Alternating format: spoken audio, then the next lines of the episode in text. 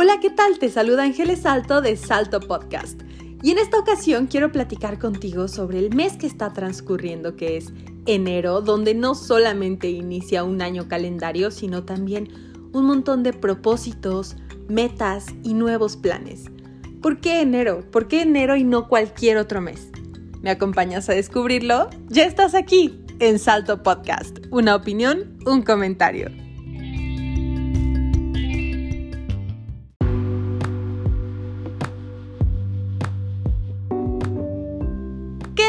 Amigos? Yo soy Ángeles Salto de Salto Podcast y hoy les quiero platicar que estamos en enero del 2021, año nuevo, todavía le estamos quitando unos pedacitos de celofán y no es cualquier año nuevo, es el que nos ha traído la esperanza de terminar con este apocalipsis zombie llamado COVID-19, que nos ha venido a cambiar tanto la vida, a romper paradigmas. Y es que me dio mucha risa ver que varios de mis amigos ponían en sus redes sociales, ya quiero que termine el 2020, que se vaya el COVID, que se vaya Trump, que pueda bajar la panza de la cuarentena, ir al gimnasio, levantarme temprano, comenzar a ahorrar y un montón de cosas que nos imaginamos que mágica y automáticamente van a pasar en el cambio de un segundo a otro que nos dice que ya no es 2020 sino 21 y todo vuelve a brillar, todo inicia este reseteo mundial que todos sentimos. Pero ¿qué pasa cuando nos damos cuenta que el COVID sigue?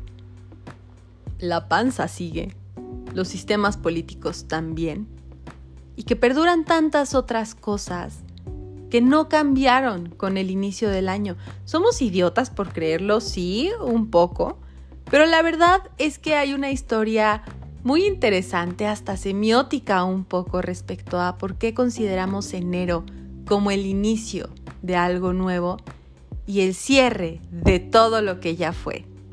Vamos a verlo.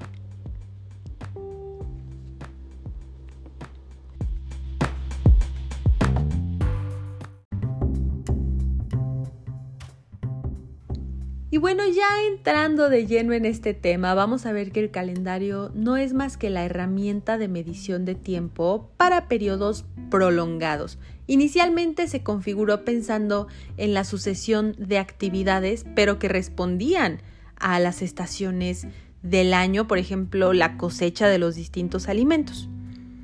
Estos calendarios, los primeros, se estructuraban en torno a las fases de la luna, por ejemplo el musulmán, o los antiguos egipcios lo hacían en función, pero del sol. Esta herramienta es tan vieja que los calendarios más antiguos son de aproximadamente el año 8000 antes de Cristo y medían el tiempo tanto por la luna como por el sol. Ahora bien, el calendario que ha llegado hasta nuestros días, como prácticamente todo, se lo debemos al Imperio Romano, que originalmente, por cierto, se dividía en solo 10 meses, que no coincidía para nada con los ciclos astronómicos, hasta que llegó Numa Pompilio, que fue el segundo rey de Roma, y él adaptó el calendario al año solar, según el modelo egipcio, y le agregó los dos meses restantes. Desde que Roma lo hizo su calendario oficial, el modelo compuesto, el de los 12 meses, se extendió por toda Europa y fue utilizado hasta el siglo XV, cuando hizo su entrada el calendario gregoriano. Para nombrar a cada mes, los romanos utilizaban el origen de dioses, emperadores o números. Y fíjense que estos nombres se han conservado pues hasta hoy en varias lenguas como la inglesa, la española, la francesa, la italiana o la portuguesa.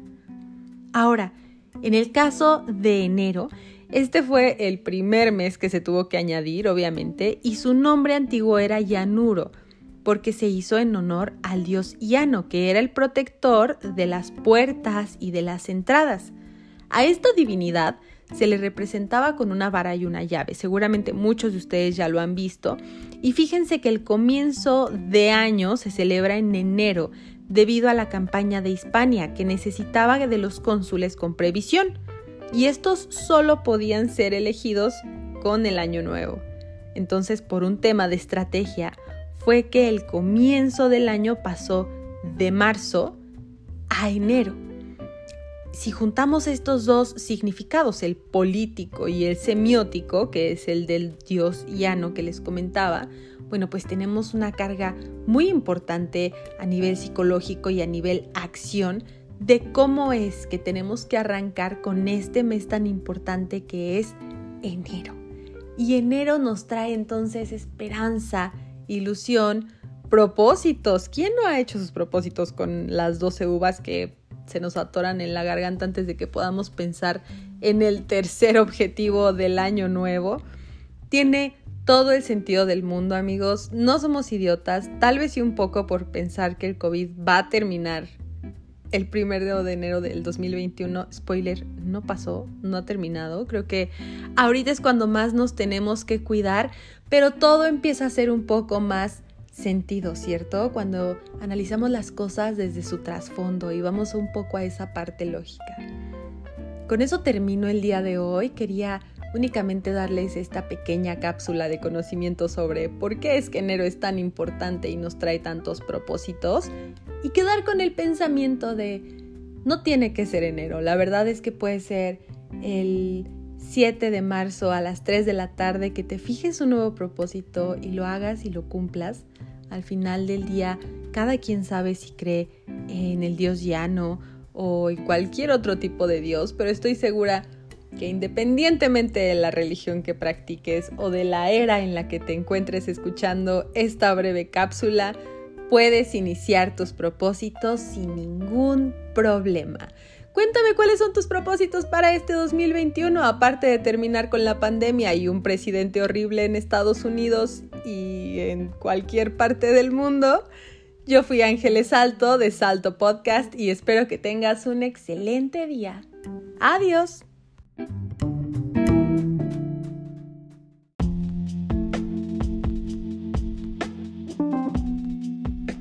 Gracias por escuchar esta pequeña cápsula de Salto Podcast. Una opinión, un comentario, las cosas que nadie te preguntó, pero todos querían conocer. Hasta la próxima.